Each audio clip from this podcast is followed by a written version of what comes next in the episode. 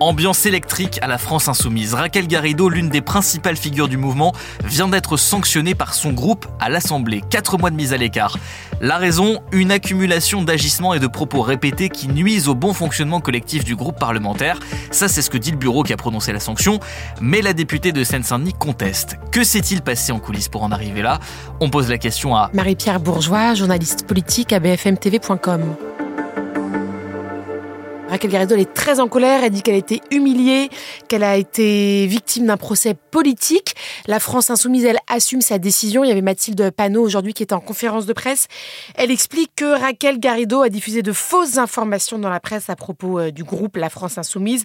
Elle l'accuse également d'avoir dénigré certains de ses collègues.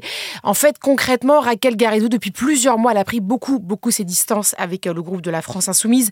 Elle a par exemple critiqué Jean-Luc Mélenchon euh, à plusieurs reprises. Elle a expliqué publiquement que le retour d'Adrien Quatennens n'était pas forcément une bonne idée. On s'en rappelle, Adrien Quatennens, il a été exclu pendant quatre mois du groupe parlementaire La France Insoumise après avoir été condamné pour des violences euh, sur son épouse. Elle a également critiqué la position de la France Insoumise euh, sur la question du Hamas. Hein. Rappelez-vous, euh, la France Insoumise a publié un communiqué de presse évoquant les crimes de guerre du Hamas, mais n'a pas souhaité qualifier ce groupe de, de terroriste. Et on sait aussi que Raquel Garrido aurait aimé que la réforme des retraites puisse être débattue intégralement dans l'hémicycle, ce qui n'a pas été le cas. Ce qui est notamment contesté par la députée, c'est la légitimité de l'instance qui a prononcé cette sanction.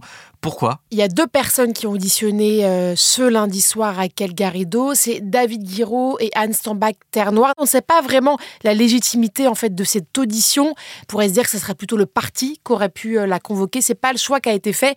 Et Raquel Garrido dit mais en fait quel pouvoir ont David Guiraud et Anne Stambach-Ternoir pour me convoquer? D'après elle, absolument aucun. Mais est-ce que derrière cette sanction, il faut y voir la main de Jean-Luc Mélenchon? Alors on a du mal à se dire que Jean-Luc Mélenchon n'a pas été consulté sur cette prise de décision. C'est assez intéressant parce que nous, quand on a su que Raquel Garrido allait être convoquée, on a passé un certain nombre de coups de fil à bfmtv.com et tout le monde, tous les ténors du parti, tous les proches de Jean-Luc Mélenchon étaient un petit peu embêtés. Beaucoup disaient ah on n'est pas au courant de cette convocation, d'autres disaient ah mais vous savez ça se passe à l'Assemblée nationale, ça ne nous regarde pas forcément. Nous on est pour le mouvement. Donc en fait tout le monde est un petit peu embêté par cette histoire-là, d'autant plus que Raquel Garrido et Jean-Luc Mélenchon étaient très très proches.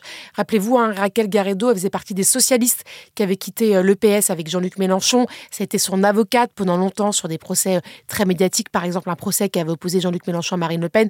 C'était Raquel Garrido, son avocate. C'était une des porte-paroles de la campagne présidentielle en 2017. C'était vraiment l'une des amies hein, de Jean-Luc Mélenchon. Donc on se doute bien qu'une telle prise de décision avec une ancienne très proche de Jean-Luc Mélenchon n'a pas été faite sans évidemment en référé au grand chef. Et est-ce que Raquel Garrido est soutenue par d'autres membres de la France Insoumise? Oui, alors c'est là où la séquence n'est pas forcément une très bonne affaire pour le groupe euh, La France Insoumise à l'Assemblée nationale.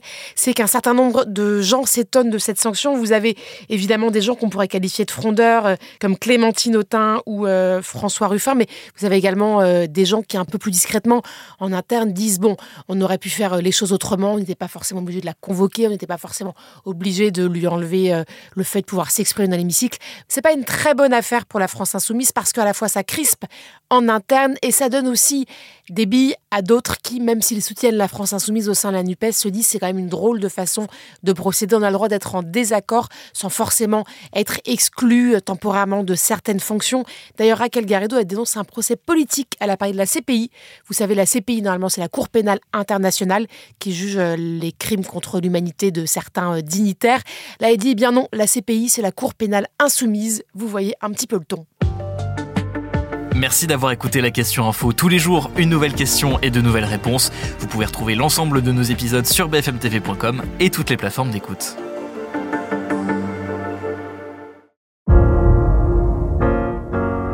Vous avez aimé écouter la question info? Alors découvrez le titre à la une, le nouveau podcast quotidien de BFM TV. Les grands récits de l'actualité, des témoignages intimes, c'est tous les soirs sur vos plateformes préférées. Bientôt